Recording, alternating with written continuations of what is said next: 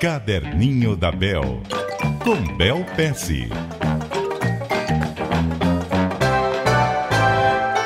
Muito bom dia para você, Bel. Bom dia, Milton, e bom dia, ouvintes. Qual é a anotação que você traz para nós hoje? Falar um pouquinho sobre cultura de serviço. Eu adoro, né, observar é, como diferentes empresas interagem com a gente. Quando eu tô num hotel, quando eu tô num restaurante, eu gosto muito de observar isso.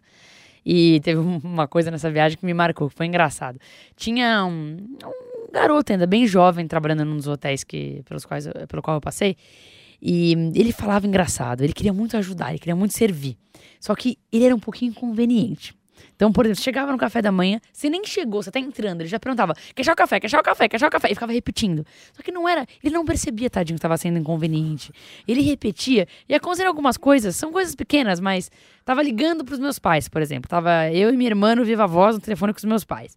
Obviamente, estou ocupada. Ele vinha e perguntava nesse momento: eu posso tirar da mesa o que você ainda não comeu? Tipo, totalmente desnecessário. São coisas pequenas. E a gente, na verdade, acabou rindo disso. A gente não ficou chateado com isso.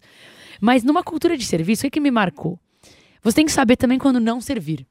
Você tem que saber também quando não tentar é, ajudar tanto. Porque tem horas na qual você não precisa estar servindo, né? Tem uma medida certa. Exato, todo serviço tem que ser feito numa medida certa.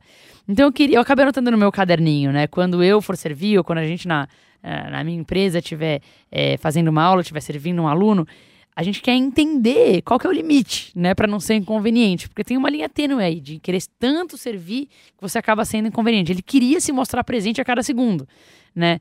Eu até falei brincando pra né, vamos pedir pra ele sentar com a gente? Porque gente vira nosso amigo, a gente conhece a história dele. Eu até queria, para falar a verdade, que o coitado tava lá tentando servir, não ajudava, e no final a gente também não criou nenhuma relação com ele, porque ele só ele queria servir, não tava lá para é, para dividir uma história com a gente. Então eu acabei marcando isso. Sempre que eu estiver desenhando alguma experiência, para não ir para o lado de lá, servir tanto que acaba sendo inconveniente. Quer dizer, me, é, melhor servir não é exatamente insistir. Exato. Esse é o caminho. Exato. E tem uma medida certa e uma hora certa para você fazer o seu serviço. Perfeito. Claro que esse foi um exemplo, mas isso pode se aplicar em muitos serviços. Está aqui anotado. E o que você quer anotar para nós? Contar para a gente. Caderninho da Bel, arroba cbn.com.br é o nosso e-mail. Até amanhã, Bel. Até amanhã, Milton.